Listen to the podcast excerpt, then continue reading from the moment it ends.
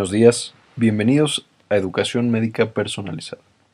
El día de hoy trataremos el tema de sistema somatosensorial. Entonces, el sistema somatosensorial es un sistema altamente relevante en la vida humana y en la vida de otros mamíferos y animales en general. El sistema sensorial es muy importante porque está conectado con muchas partes del cerebro que medían emociones, raciocinio, cognición, etc. El sistema somatosensorial es, por ejemplo, el sistema que nos permite sentir los masajes, que nos permite sentir el tomar la mano de la pareja o de alguien más que amemos, los abrazos, los besos, etc. De hecho, si yo les pidiera que me, que me contaran la historia de la primera vez que caminaron con su primer novio o novia, la mayoría no lo va a recordar. Sin embargo, si yo les dijera, cierra los ojos y piensa en tu primer beso, la mayor parte de las personas en el mundo recuerdan de manera muy profunda ese momento. Este sistema, como es tan relevante y tan importante para los seres humanos y para los animales, también tiene implicaciones muy importantes en nuestra cultura en general y en la cultura de cada región. Todos conocen la historia de cuando Jesús cura a los ciegos a través de tocarles los ojos o cuando Jesús igual curaba a los leprosos. Desde antes en la historia de la humanidad, muchos curanderos, a través de la imposición de manos, eh, curaban muchas, muchas patologías. Y de hecho esto sigue hasta, hasta la fecha. Ahora, no solo tiene connotaciones positivas como la sanación, como el estar bien, como el cariño, también tiene importantes connotaciones negativas. Por ejemplo, aquí muestro eh, imágenes del poema clásico de 1308 de Dante Alighieri, llamado La Divina Comedia. Esta historia, si, si la han leído, es la historia del poeta Dante, es toda una metáfora moral y filosófica, él se pierde a la mitad de su vida, queda perdido en un bosque y entonces él tiene que atravesar un largo camino para llegar con su amada, que representaba la virtud, pero para esto atraviesa el infierno. Y el infierno de Dante eran varios círculos concéntricos, de más grande a más chiquito, en el que se encontraban en eh, un círculo subsecuente cada vez pecadores más graves. Aquí les muestro, esta, esta imagen es del segundo círculo del infierno, el círculo dedicado a la lujuria. Esta es una pintura clásica de eh, Paolo y Francesca, que eran dos amantes, que se enamoran, caen en el pecado de la lujuria. Eh, Francesca estaba casado con otro hombre, entonces este hombre los mata y ellos acaban el infierno. El infierno para los lujuriosos consistía en un remolino eterno en el que todo el tiempo estaban girando, golpeándose con las piedras, sintió todas clases de dolor, pero en teoría ya no se podían tocar los amantes nunca. Y en el noveno círculo del infierno, que era el peor de todos los círculos, ahí estaban encerrados los peores pecadores, que eran los traidores, y estos estaban sumergidos en un lago helado, en posiciones incómodas, por lo que sentían todas las posibles sensaciones dolorosas existentes. De manera que tiene estas importantes implicaciones culturales. Pero no solo el, sistema somatosensorial es importante en nuestra cultura. Por ejemplo, se han hecho estudios muy bien hechos, se ha demostrado a través de mucha investigación, que los bebés prematuros, si tú tienes un bebé prematuro, eh, por definición tiene bajo peso al nacer, si tú acaricias a ese bebé prematuro, el bebé prematuro crece más rápido, adquiere más peso más rápido y tiene menores complicaciones en el hospital y fuera del hospital. Entonces tú agarras dos bebés prematuros, uno lo acaricias, lo masajeas, etc. Y el otro no. El bebé que masajeas, que acaricias, etc.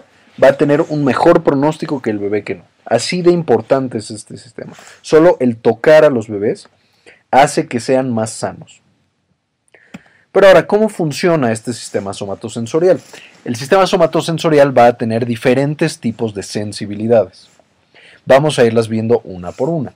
La primera sensibilidad que vamos a ver es una de las más simples, es la sensibilidad que se da específicamente en la piel. Esta sensibilidad se va a dar a través de receptores especializados que cada uno, dependiendo su sensibilidad al estímulo, qué es lo que lo va a activar y en qué parte de la piel se encuentre, va a tener cierto, em, cierta respuesta a los estímulos. Me explico. Vamos a ver principalmente cuatro tipos de receptores en la piel. Van a ser los receptores tipo Meissner, corpúsculos de Meissner, y los de Merkel. Estos dos van a ser los que se van a encargar del tacto.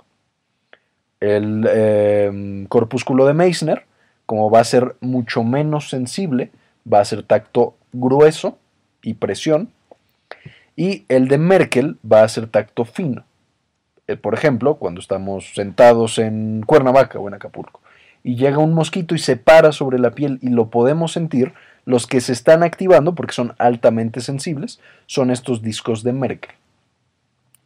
Y vamos a tener otros dos importantes. Unos van a ser los corpúsculos de Pacini, que estos básicamente lo que hacen son menos sensibles que los otros, pero son estimulados con las vibraciones. Cualquier cosa que nosotros sintamos que vibra va a ser porque está activando a estos corpúsculos de Pacini. Y hay otros que se llaman las terminaciones de Ruffini. Estas de Ruffini son básicamente eh, o sensan eh, cambios en la posición de la piel. Entonces van a estar implicados en todos estos eh, y también un poco en la propiocepción de la piel. No son los principales receptores de propiocepción, pero también van a estar implicados. Ahora, ¿cómo funcionan estos receptores? Yo voy a tener un axón largo, o sea, una neurona que va a llegar casi hasta la piel, y ya que está en la piel voy a tener una célula especializada. Esta célula especializada, por ejemplo, tomando el, ejemplo de los corpúsculos de Pacini, va a ser una célula de Schwann que se empieza a hacer bolita, se empieza a hacer bolita y bolita y bolita hasta que rodea la terminación libre del axón.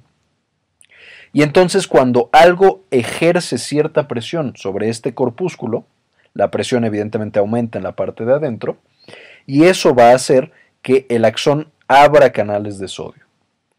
¿Qué va a pasar entonces cuando nosotros abrimos canales de sodio? Vamos a dibujarlo. Si tuviéramos aquí el potencial en reposo de este axón, ay Dios mío, vamos a suponer que el potencial en reposo, vamos a dibujarlo en verde, está así. Cuando yo ejerzo la presión, se van a empezar a abrir canales de sodio, el sodio va a empezar a entrar dentro del axón por concentración, porque hay más sodio afuera que adentro, va a empezar a acercar a esta neurona hacia su potencial umbral y una vez que alcanza el potencial de umbral se va a despolarizar con un típico potencial de acción que veremos en otra clase. Esta señal eléctrica, o sea, este cambio eléctrico que tiene el axón, es lo que va a mandar la información hacia la médula y después al cerebro, y esta información eléctrica es lo que le va a decir al cerebro, oye, ¿sabes que Alguien me tocó en esta parte periférica, en este, por ejemplo, corpúsculo de Pacini. Ahora, ¿qué más va a pasar? Evidentemente, si yo aquí, ah, eh, o si alguien llega y toma su brazo, yo voy a estar activando muchos de estos corpúsculos. Voy a estar activando el de tacto fino, que se activa con cualquier tipo de toque, y aparte el de tacto grueso y el de presión, que es el de Meissner. De manera que a partir de este punto, a partir de qué receptores son los que nosotros vamos a activar, el cuerpo empieza a codificar los estímulos. Por ejemplo, si yo activo el de tacto fino y el de tacto grueso, sé que alguien me está apretando la mano simplemente por la activación de esos dos. Si yo activara por otro lado el de tacto fino y el de Pacini de vibración, entonces yo podría saber que a lo mejor es algo que está vibrando, mi celular por ejemplo. yo sé que el celular me está vibrando en la bolsa. Entonces este es el primer sitio de codificación de información en el sistema somatosensorial. Y otro punto importante que vamos a ver es la eh, llamada adaptación. ¿Qué significa la adaptación? La adaptación es cuando yo hago un estímulo, eh, aquí lo estoy representando, estaba el receptor sin nada, o sea, nada me estaba tocando, de repente tengo un estímulo, por ejemplo, que me aprietan la mano. El estímulo va a continuar, o sea, me siguen apretando la mano. La adaptación significa que el receptor, los receptores que se adaptan rápido, aunque el estímulo continúe, dejan de mandar información. Ya no presentan los potenciales de acción en el axón que van a mandar la información porque se han adaptado. Ya no van a responder a pesar de que el estímulo continúe. Por otro lado, los que se adaptan lentamente, mientras continúe el estímulo, van a, van a seguir teniendo despolarizaciones y van a seguir creando potenciales de acción para comunicar ese estímulo eh, somatosensorial. Ahora, ¿para qué creen ustedes que tengamos dos tipos de receptores? Uno que se adapta lentamente y uno que se adapta rápidamente. La función es muy sencilla. las cosas que se adaptan lentamente son aquellas que el cerebro nunca puede olvidarse que están ahí. Pongo un ejemplo. El ejemplo clásico de los que se adaptan lentamente son los receptores dedicados al dolor. O sea, el cerebro nunca puede olvidarse que una parte lastimada del cuerpo está doliendo, porque todo el tiempo tiene que estarla cuidando.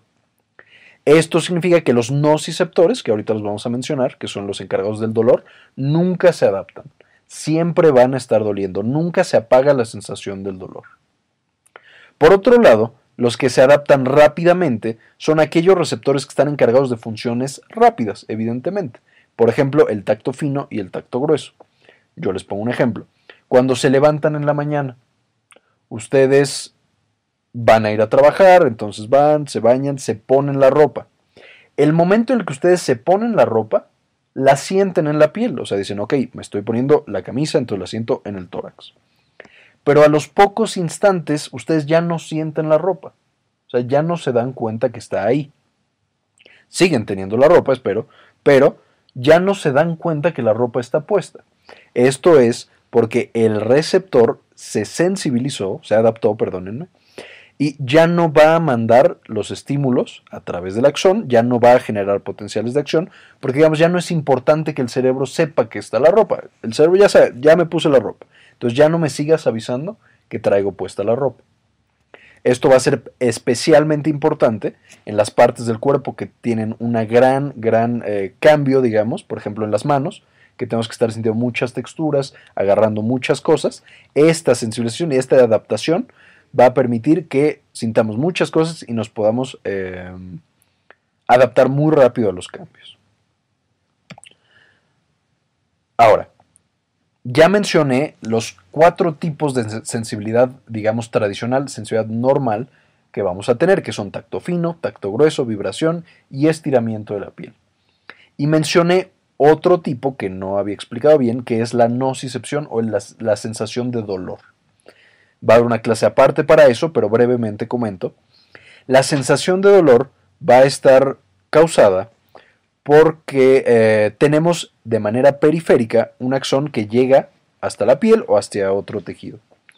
Estos axones, a diferencia de los anteriores, los anteriores vimos que tienen una célula especializada en la punta, estos van a ser terminaciones libres. ¿Qué significa esto? El axón llega y acaba en el axón y la punta del axón va a tener una serie de receptores que van a ser sensibles a marcadores de daño en el tejido al que hayamos llegado.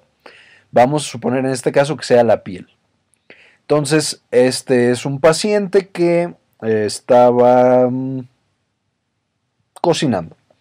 Estaba cocinando este paciente y de repente le saltó el aceite caliente, una gota de aceite. La gota de aceite caliente, vamos a dibujarla, de rojo, porque estaba muy caliente, va a caer sobre los queratinocitos, sobre la piel, y va a causar daño en las células de los queratinocitos. Estas células entonces, algunas van a morir, otras no van a morir, pero van a quedar dañadas. Entonces vamos a tener aquí dos fenómenos. La célula que muere va a causar una o va a tener una liberación, o sea, como se rompe su membrana, va a tener una liberación de todos los mediadores que tenía adentro. ¿Qué mediadores tenía adentro de, manera principal? Lo voy a explicar de nuevo en una diapositiva posterior. Pero básicamente va a tener los siguientes mediadores que va a liberar cuando se rompe la membrana. Entonces va a tener hidrogeniones, va a tener una sustancia llamada adenosina, que es eh, el principal metabolito de la, todo el proceso energético intracelular que tiene la célula. O sea, como ustedes bien sabrán, la célula tiene su energía gracias al ATP. Entonces, el producto, em, digamos, de desecho es la adenosina, ya sin los fosfatos, y esta también se va a liberar.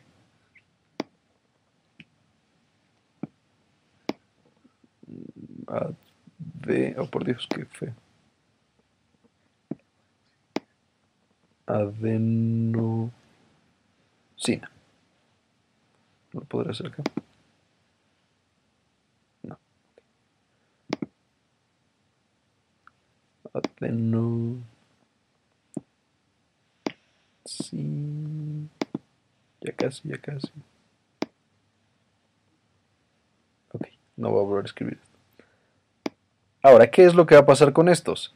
La adenosina, los hidrogeniones, el potasio, etcétera, pueden llegar directamente con el nociceptor, pegarse a un ligando en el nociceptor y hacer dos cosas principales. Una, abrir canales ionotrópicos, que lo que van a hacer estos canales ionotrópicos es exactamente lo mismo que pasó en los otros eh, receptores, que van a cambiar el potencial de reposo del. No cambiar el potencial de reposo, sino que van a causar un potencial de acción en ese nociceptor. Que cuando llegan los hidrogeniones, por ejemplo, o llega la adenosina a su receptor, vamos a tener el potencial basal del nociceptor, de repente va a empezar a subir y de repente despolariza. Entonces va a mandar la información. Otra cosa que va a pasar es las células que no se murieron, pero que quedaron dañadas o que se dieron cuenta que la de junto se murió, van a empezar a liberar sustancias que van a potenciar este proceso inflamatorio.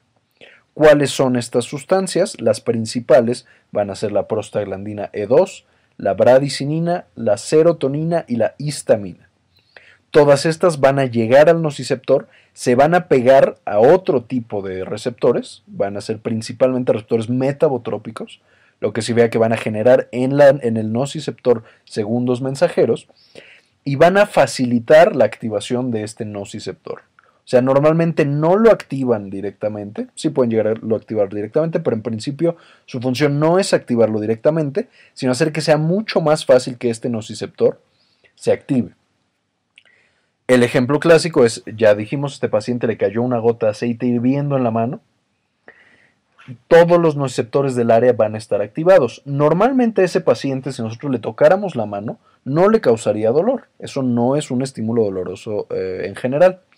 Pero cuando le cayó la gota de, de aceite hirviendo, se le iban prostaglandinas, bradicininas, serotonina, histamina, quedó sensibilizada esta neurona y entonces yo al tocar la mano empieza a producir dolor. Este proceso se llama alodinia. Alodinia es cuando tenemos un estímulo que no debería ser doloroso y que empieza a ser doloroso por la sensibilización de estos nociceptores periféricos. Y otra cosa importante aquí es, una vez que nosotros activamos al nociceptor periférico, va a haber algo llamado reflejo eh, dendrítico o reflejo inflamatorio, que es, ok, la despolarización va en este sentido hacia la médula. Sin embargo, también puede viajar a las otras dendritas que se encuentran en el tejido y entonces empieza a liberar varias sustancias, pero dos principales. Una es este, la CGRP o el péptido relacionado al gen de calcitonina y la otra es la sustancia P.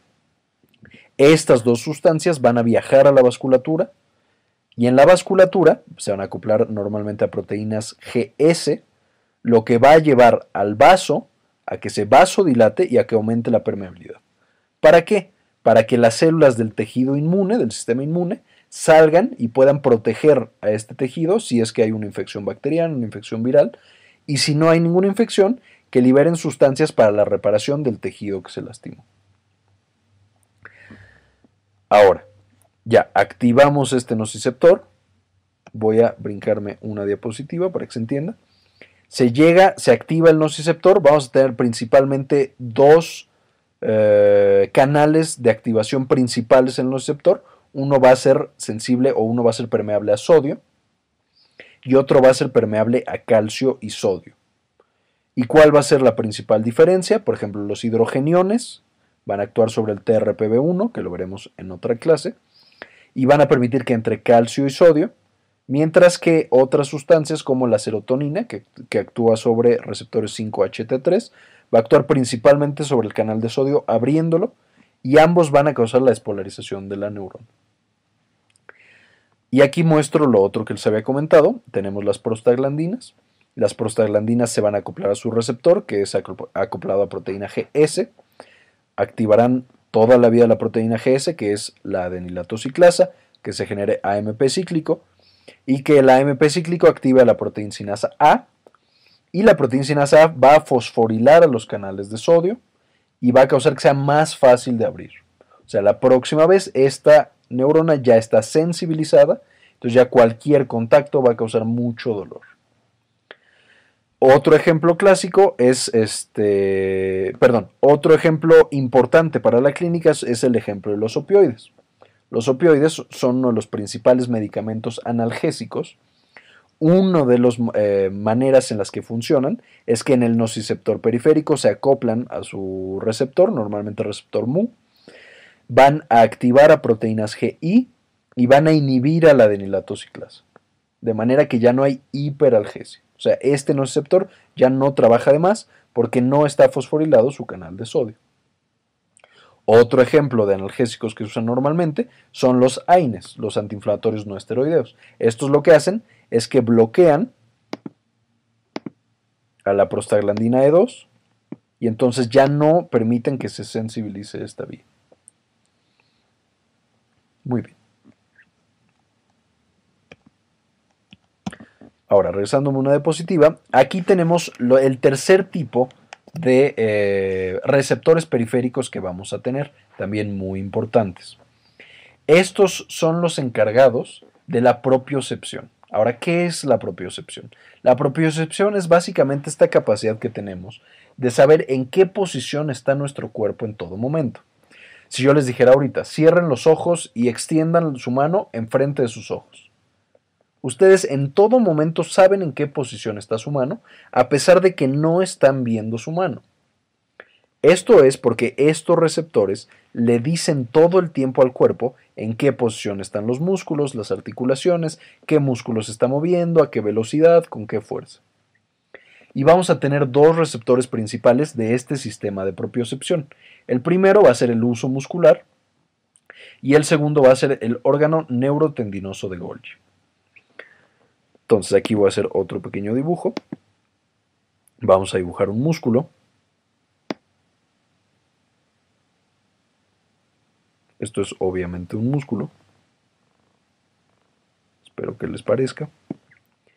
Este músculo va a constar, o este mm, sistema de movimiento va a constar de dos partes. El músculo en sí, que es el encargado de crear el movimiento y la fuerza, crea la contracción y va a estar pegado a las estructuras óseas para hacer la fuerza y para estar detenido, digamos, a través de una estructura llamada tendón.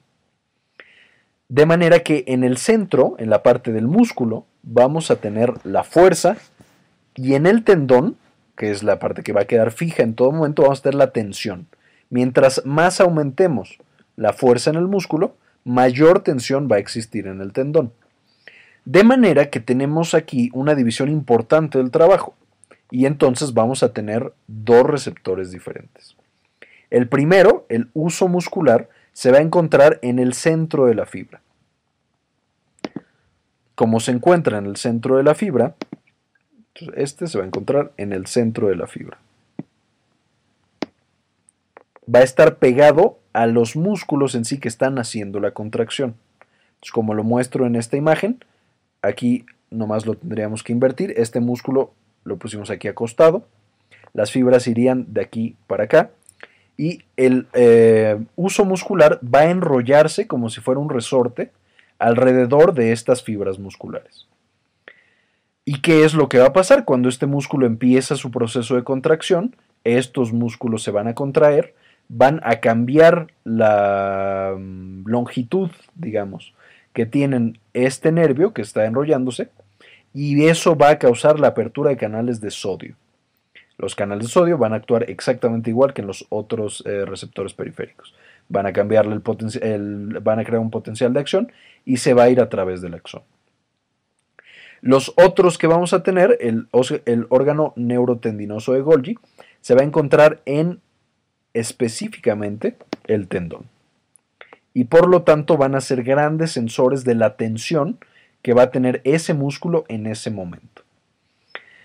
Este, lo que va a pasar en ese momento es que está pegado a fibras de colágena que están en el tendón y cuando aumenta la tensión se contrae el tendón, se vuelve, se, va, se hace elongado pero más delgado.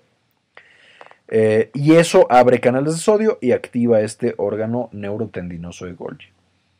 Ahora, ¿cuál es el ejemplo clásico que se da cuando se explican estos dos? Cuando alguien asiste con el médico, le hacen prueba de reflejos y hay un reflejo llamado reflejo monosináptico. Usted va, se sienta, el médico lo está revisando, medio lo distrae con algunas cosas y le pega con un martillito en la eh, rodilla. ¿Qué es lo que está golpeando en ese momento el médico? Está golpeando justamente donde se encuentra el órgano neurotendinoso de Golgi de un músculo llamado músculo cuádriceps de la pierna.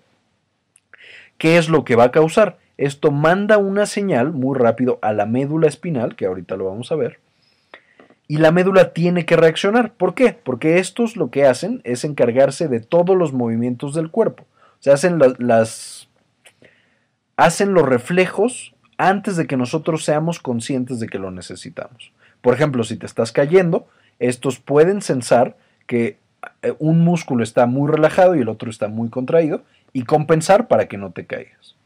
Ahorita lo veremos más a fondo. Ahora, una vez que nosotros activamos a estos receptores periféricos de los que hablamos, la información tiene que viajar, como dijimos, a la médula.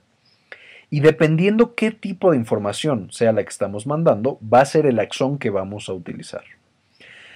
De manera que la información que tenemos que mandar más rápido va a viajar por un axón más ancho y que tenga una mayor cantidad de mielina. Porque mientras más ancho, o sea, mientras mayor sea el diámetro de un axón, más rápido puede conducir. Y mientras más mielinizado sea, más rápido conduce y menos energía gasta. Ahora, ¿cómo lo vamos a dividir? Los que necesitan mayor velocidad de toda, la mayor velocidad de transmisión van a ser los receptores de la propiocepción. ¿Por qué? Porque en todo momento necesitamos saber en qué posición están nuestros músculos.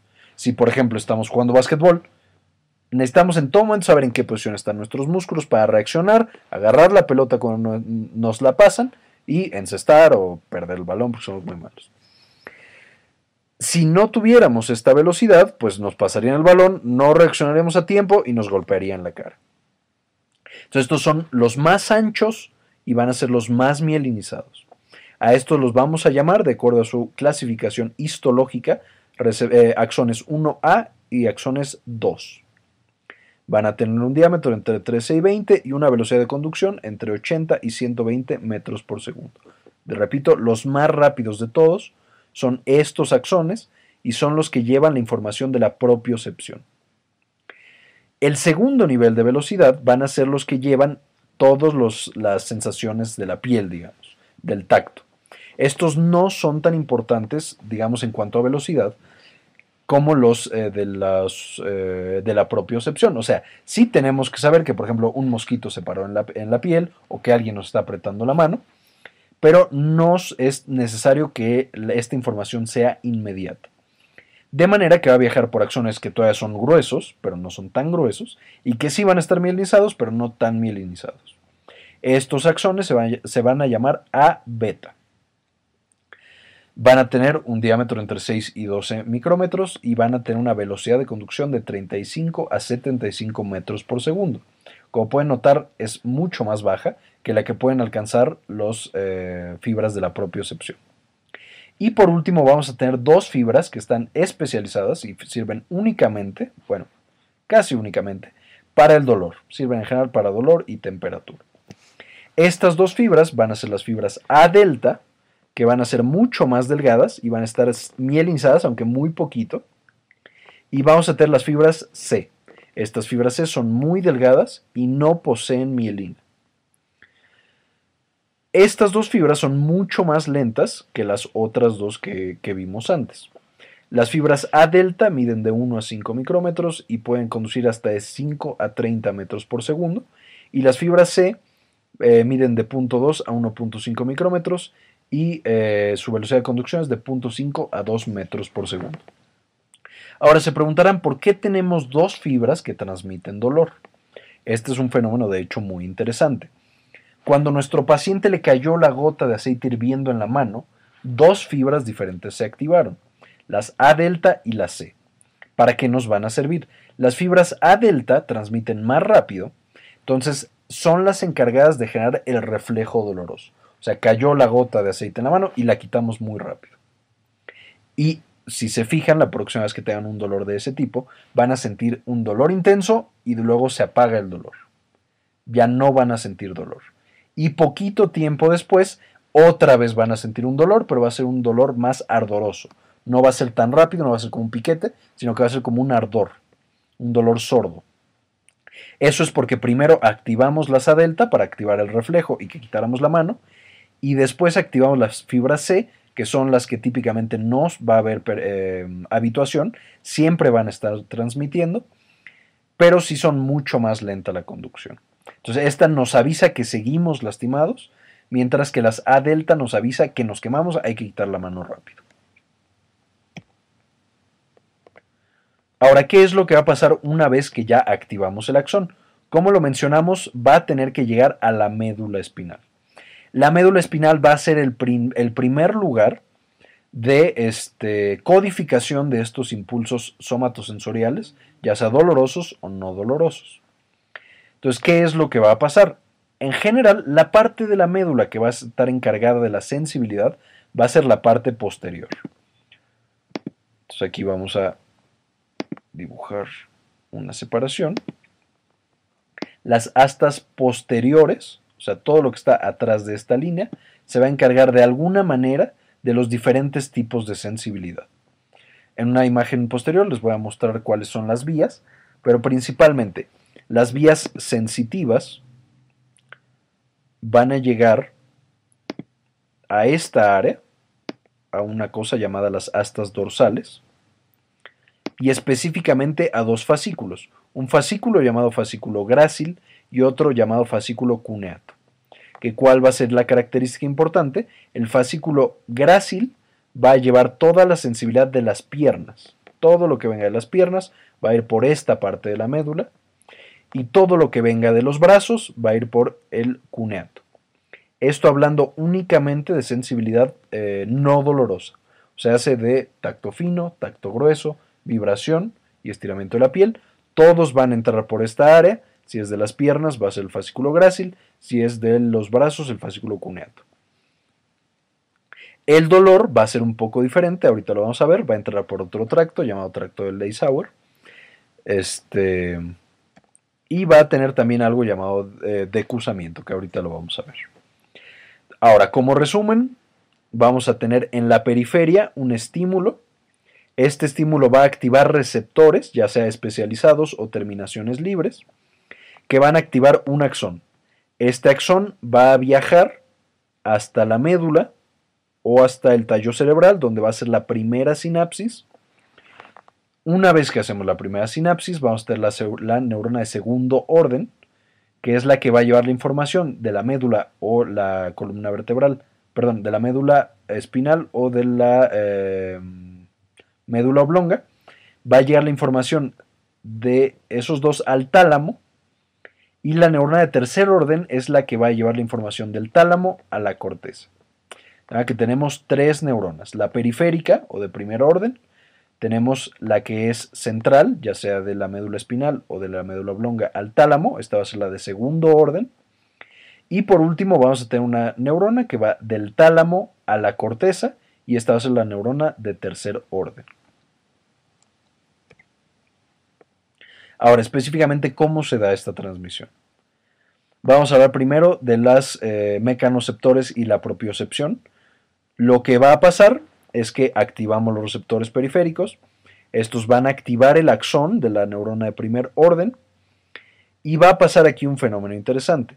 Las neuronas, principalmente la propiocepción, enfocándome a esas, van a tener primero una sinapsis en médula, que es la que va a estar encargada del reflejo monosináptico. Entonces, nosotros activamos el propio, el cuando vamos al médico, el doctor golpea con un martillito nuestra rodilla, activa el propioceptor. Esto, esta información llega a la médula, hace una sinapsis. Aquí activa. Y va a activar a su vez una neurona que se va a comunicar con la rodilla, va a bajar. Vamos a suponer que este pie es una rodilla y va a causar que nuestra pierna se contraiga y tengamos el reflejo. Esto es importante porque eh, para que nosotros tengamos este reflejo monosináptico, no es necesario que la información llegue al cerebro. desde la médula pasa esto. O sea, nosotros podríamos en teoría decapitar a una persona que no tuviera cabeza y si siguiera vivo, esa persona va a seguir teniendo este reflejo sináptico. O sea, esa persona va a seguir teniendo el reflejo patelar, que es el nombre de este, de este reflejo. Y ahorita vamos a ver un poco cuál es la importancia de esto.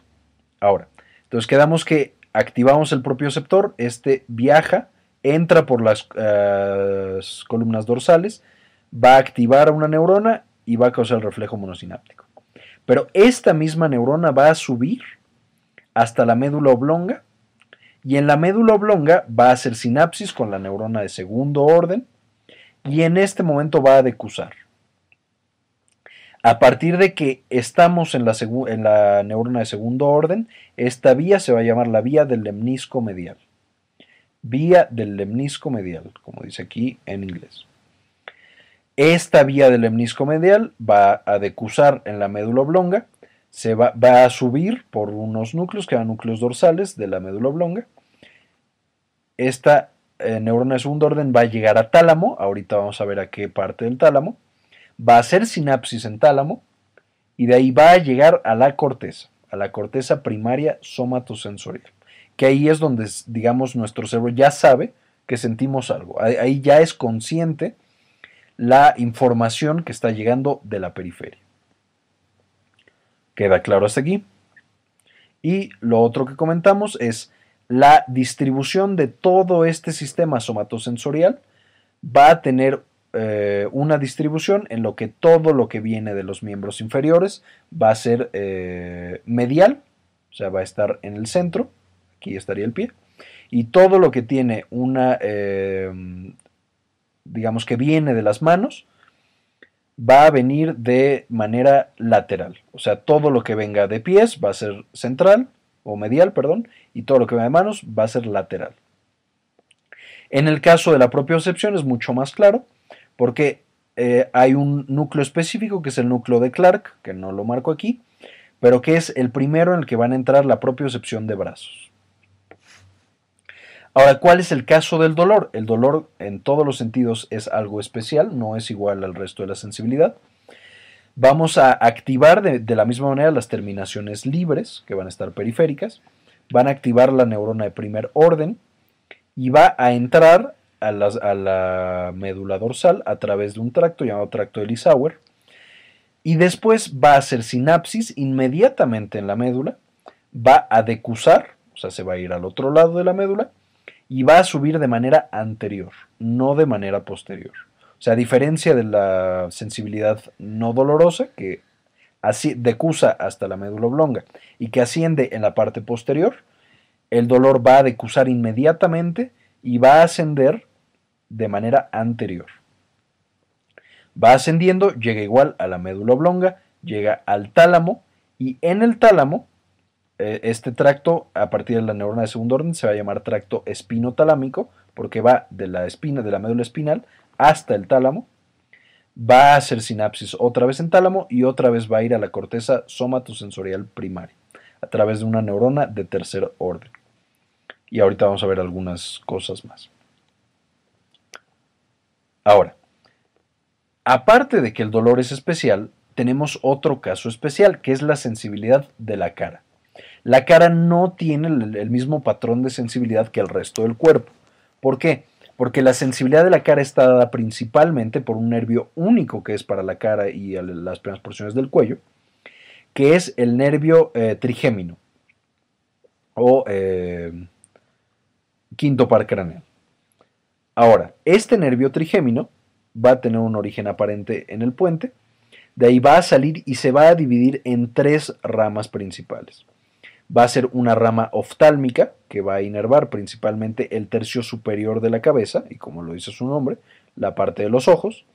Va a tener una segunda rama, que va a ser la rama maxilar, que esta va a inervar el tercio medio de la cara. Y va a, va a tener una tercera rama, que va a ser la rama mandibular, que va a inervar el tercio inferior de la cara. Estos tres van a tener características especiales, por ejemplo, la rama oftálmica es la que inerva también la cabeza y la meninge, la mayoría de los dolores de tipo migrañoso se dan por la activación de la rama oftálmica, el dolor dental va a darse por la rama maxilar o la mandibular, principalmente la mandibular. Pero en general la activación va a ser igual. Van a tener los mismos receptores especializados en el caso de las sensibilizaciones de la sensibilidad especial y van a ser terminaciones libres en caso del dolor. Van a generar cambios en la eh, producción de potenciales de acción y van a entrar a un em, ganglio que se llama ganglio de Gasser y este va a tener una proyección al núcleo trigeminal caudado y de ahí se van a comunicar con una parte específica del tálamo. Ahora, esta es una imagen del tálamo y de todos los núcleos que tiene el tálamo. No voy a mencionar todos los núcleos que, que tiene el tálamo porque no todos están tan implicados en la sensibilidad. Pero para somatosensorial, los dos principales va a ser el núcleo ventroposterolateral y el núcleo ventroposteromedial. ¿Que ¿Cuál va a ser la característica importante? Toda la sensibilidad que venga del eh, sistema del lemnisco medial, o sea, de, de los sentidos em, de la sensibilidad periférica del cuerpo, va a llegar al núcleo ventroposterolateral, entonces el lateral es el que se relaciona con el lemnisco medial, y el ventroposteromedial es el que va a estar conectado con el trigémino. Entonces toda la sensibilidad de cabeza y cuello va a llegar al ventro medial. Y aquí estoy hablando de sensibilidad normal y de sensibilidad dolorosa. Van a llegar a la misma área. Y el tálamo va a ser también un importante centro de, em, digamos, control en cuanto a la sensibilidad que va a llegar a la corteza, a qué otras partes del cerebro va a llegar esta sensibilidad y qué le va a pasar a ese estímulo que está llegando de la periferia. También va a ser un importante sitio de integración debido a que el tálamo está conectado con muchos otros eh, partes del cerebro. Por ejemplo, los núcleos anteriores están eh, conectados con la corteza prefrontal, eh, etcétera, etcétera. Y de ahí el tálamo se va a comunicar con la corteza. En la corteza va a ser el principal sitio de integración y es el sitio en el que ya hacemos conscientes estos, estímulos periféricos. Una vez que llega, va a llegar específicamente a una parte de la corteza que se llama corteza somatosensorial primaria. Si nosotros quisiéramos encontrar en un cerebro la corteza somatosensorial primaria, pues quitamos aquí el cráneo. Si lo vemos de arriba, vamos a encontrar una línea grande y muy profunda que va a dividir el cerebro en la mitad anterior y en la mitad posterior. Y este se va a llamar el surco central. Este surco central es pues una invaginación, o sea, aquí se mete tejido cerebral hacia la profundidad. Y en la parte posterior del surco central vamos a tener la corteza somatosensorial primaria. Mientras que en la parte anterior vamos a tener la corteza motora primaria. Esto va a ser muy importante porque al tener este surco, estas dos cortezas van a estar muy conectadas. O sea, todo el tiempo las neuronas de una están tocando a las neuronas de otra y pueden tener una gran cantidad de modulación entre ellas. Pero ahorita nos vamos a concentrar en la corteza somatosensorial primaria. Entonces, el tálamo, ya sea el núcleo ventroposterolateral o ventroposteromedial, va a mandar a la corteza somatosensorial, específicamente a un área llamada área de Brodmann 3B, todos los estímulos sensitivos. Pero ¿para qué nos va a servir esta corteza somatosensorial primaria? Esta no le va a dar un valor a esos estímulos que estamos llegando. Me explico. Por ejemplo, cuando estamos con nuestra pareja, cuando estamos con un ser amado, este ser amado llega y nos agarra la mano. Entonces, una vez que nos agarra la mano, pues eso va a activar muchos receptores periféricos, va a empezar a subir una gran cantidad de información y va a llegar a esta corteza somatosensorial primaria. Pero en la corteza somatosensorial primaria va a llegar como una información cruda. O sea, va a llegar a, ok, están agarrándome la mano con una, no sé, temperatura de 20, no, bueno, de 35 grados. Y aparte es con una fuerza de 30 kilopascales. Y pues está medio suada la mano, entonces siento mojadita. O sea, llega la información en crudo sin ningún significado. Para que esta información tenga significado, tiene que ser transmitida a otras áreas del cerebro, la primera de las cuales va a ser la corteza somatosensorial secundaria, que vamos a ver en un momento más. Como último comentario de la corteza somatosensorial primaria, ahí vamos a tener la representación de todo el cuerpo. O sea, cada parte de nuestro cuerpo va a tener un pedacito de esta corteza somatosensorial que va a estar encargado de sensar algo. Por poner un ejemplo, no es así, pero vamos a ver que esta va a ser la mano, esta va a ser la boca, esta parte de acá sería la pierna, esta es la pierna izquierda, aquí voy a tener la espalda, etc. Y en base a esto, un investigador llamado Penfield, que se dedicaba mucho a neurocirugía, creó algo llamado el homúnculo de Penfield. Este homúnculo es una representación gráfica de cómo la corteza ve nuestro cuerpo. Este es el homúnculo específicamente sensitivo, hay también uno motor. ¿Pero qué significa? Las partes que están más grandes y más gordas es porque tenemos una sensibilidad más fina. O sea, en estas partes del cuerpo nosotros podemos, tenemos una gran capacidad de tacto, podemos sentirlo todo. Mientras que en otras partes tenemos una mucho más pobre sensibilidad. El ejemplo clásico que, o más bien lo, lo, clásico que se hace para evaluar esto, es cuando vamos al consultorio médico, agarramos dos alfileres y los alfileres los ponemos muy juntitos. Y con los dos alfileres al mismo tiempo tocamos una parte específica de la piel. Entonces vamos a poner que tocamos con dos alfileres que están muy muy pegaditos el brazo y la punta del dedo. Estos dos alfileres que están muy pegaditos, cuando ambos tocan el dedo, nosotros inmediatamente sentimos que son dos estímulos diferentes, son dos alfileres diferentes. Mientras que si nos toca el brazo, la espalda, la pierna, etc., no vamos a sentir que son dos alfileres diferentes. ¿Por qué? Porque tenemos una mayor cantidad de neuronas en o de receptores en las manos y por lo tanto están mucho más representada esa área en la corteza que los que tenemos en la espalda o en los brazos o en otras partes. Otro ejemplo clásico es eh, los pacientes que son ciegos por alguna razón. Existe un lenguaje llamado lenguaje braille en el que el paciente puede, tocando puntitos que tienen un significado específico, saber qué significa, digamos es una palabra. Entonces, de nuevo, estoy inventando completamente, pero si tenemos un grupo de puntitos que es así, esto va a significar mano. Mientras que si tenemos un grupo de puntitos acomodados de manera diferente, significa otra cosa.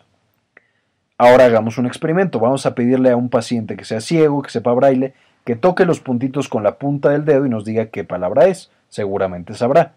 Pero si le decimos que toque los puntitos con el codo o que toque los puntitos con la espalda, no va a reconocer la, agrupación o la, organización que tiene estos puntitos, entonces no va a saber qué palabra es la que está escrita. ¿Qué partes del cuerpo son las que están más representadas en el homúnculo y por lo tanto en la corteza? Son principalmente la cara en general, pero en específico los labios y la lengua, las manos, especialmente la punta de los dedos, y un poco los pies. Las otras partes están mucho menos representadas. Ahora, quedamos. Llega a esta parte, esto le da la localización, me dice, ok, me está tocando la mano, me está tocando con X fuerza, con X temperatura, con X humedad, presión, lo que sea. Y de ahí vamos a comunicárselo a otras partes del cerebro, la primera de la cual va a ser la corteza somatosensorial secundaria. Entonces, de nuevo, llega a la corteza somatosensorial primaria, Puede comunicarse con la corteza motora, pero eso no lo vamos a ver en esta clase, a pesar de que es muy importante. Pero enfocándonos en la vía somatosensorial, va a llegar de la primaria a la secundaria, que son las áreas de Broca 5 y 7. Estas áreas de Broca 5 y 7, que va a ser la corteza somatosensorial secundaria, se va a comunicar con muchas otras partes del cerebro. Por ejemplo, con la corteza, eh, hablando de las emociones, con la corteza temporal y con la corteza anterior del cíngulo y con la corteza parahipocampal. Estas otras cortezas son los que me van a decir, ah, bueno, este apretón de manos me lo está dando mi novia. Entonces es la novia con la que llevo tres años y que estoy muy enamorado y que me trata muy bonito y que siempre he querido mucho. Y entonces ese apretón de manos ya no va a significar solo una serie de estímulos mecánicos, sino que adquiere todo el significado que había detrás de ese apretón de manos. Y al mismo tiempo, esta corteza parietal se va, eh, o somatosensorial secundaria, se va a comunicar con mi corteza premotora o área de eh, Brodmann número 4. Y en esta área, eh, corteza premotora, es donde yo voy a empezar a planear mis actos. O sea, aquí, por la relación que tuvo con todas las demás cortezas, ya sé que me está agarrando la mano mi novia. Entonces ahora yo planeo agarrarle, agarrarle la mano también, o sea, apretarla yo también para mostrarle que la quiero y etcétera, etcétera. Entonces, la corteza somatosensorial secundaria pasa la información a la corteza premotora y la corteza premotora se va a comunicar por último con la corteza motora y va a decir, ok, apriétale la mano para demostrarle que la quieres. Y esta sería la principal, o la, sí, los principales asociaciones que tenemos ya en la corteza de esta eh, vía somatosensorial. Ahora, algo muy importante es, así como hay fibras somatosensoriales que van a viajar de la periferia hacia arriba, hay incluso un mayor número de fibras que viajan de la corteza somatosensorial específico hacia abajo.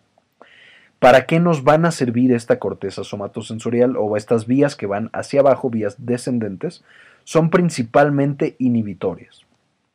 Entonces me voy a regresar a algunas diapositivas para mostrar. Vamos a tener una serie de fibras que van a viajar de aquí hacia abajo y la principal función de estas vías sensoriales va a ser la modulación, la modulación de la sensibilidad y la modulación también de las vías motoras. Uno de los ejemplos clásicos es algo llamado reflejos atávicos. Cuando nosotros nacemos, cuando estamos muy chiquitos, el cuerpo está diseñado para tener una gran cantidad de reflejos que nos servían hace mucho tiempo cuando eran simios. Uno de los reflejos clásicos es el reflejo eh, de flexión plantar. Yo tengo la planta del pie, estimulo aquí de manera eh, semicircular y hay, una, hay un reflejo que lo que hace es que trato de cerrar el pie como si fuera una mano. Se cree que estos, este tipo de estímulos sirven para, eh, para los changuitos cuando nacían, pues agarrarse las ramas o agarrarse a la mamá cuando han estimulados. Los bebés también presentan en la mano, cuando yo le pongo algo en la mano, hay algo llamado reflejo de prensión, en el que estos cierran la mano, y esto también servía para que el changuito cuando está con la mamá, se agarre de la mamá y no se vaya a caer del árbol.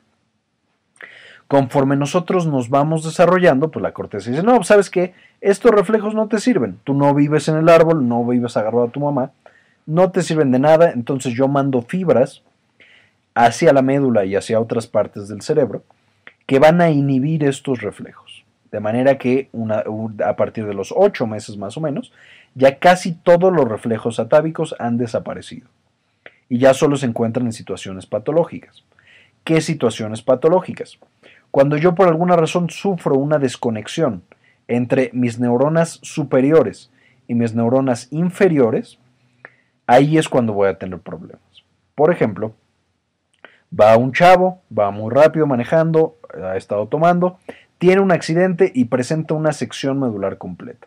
O sea, cortamos por completo esta vía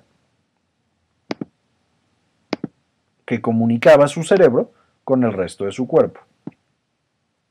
¿Qué va a pasar el momento en el que ya está cortado? Si nosotros analizamos el pie, si nosotros, por ejemplo, checamos su reflejo patelar, o sea, le pegamos en la rodilla, vamos a activar el propioceptor, va a viajar la información por toda esta neurona, va a hacer la sinapsis y vamos a activar también la neurona motora y nuestro eh, reflejo monosináptico. De manera que esto va a viajar y va a activar nuestra rodilla para que se contraiga. Pero en este momento, como no hay ningún tipo de inhibición de la corteza para abajo, va a tener o el paciente se va a encontrar hiperrefléctico. O sea, su reflejo va a estar muy aumentado. No va a perder el reflejo, sino que va a estar aumentado. Además de esto, si nosotros le checamos con este signo que se llama Babinski, que es el que evalúa reflejo plantar, ya en adultos, vamos a encontrar que este paciente va a tener reflejo plantar positivo o Babinski positivo. Entonces, este paciente va otra vez su pie tratar como de agarrar la rama cuando nosotros le tocamos esta parte del pie. Y esto es porque ya nadie está inhibiendo este reflejo atávico, porque ya no hay comunicación con la corteza. Si por el otro lado el paciente igual sufre un accidente de coche, pero lo que nosotros cortamos es acá, la neurona inferior, nosotros vamos a checar reflejos y no van a existir los reflejos porque ya no llega la información aquí y no hay el reflejo motor. De la misma manera, no va a tener Babinski y no va a tener ningún otro signo. Esto se llama en la clínica, si está cortado arriba, se, llama síndrome de neurona motora superior. Y si está cortado abajo, se llama síndrome de neurona eh, inferior. Perdón, no es neurona motora. Síndrome de neurona superior y síndrome de neurona inferior. Y eso sería todo por la clase de hoy. Espero que les haya gustado. Eh, comentarios, sugerencias o alguna otra clase que gusten que demos, no duden en ponerlo en los comentarios y muchas gracias.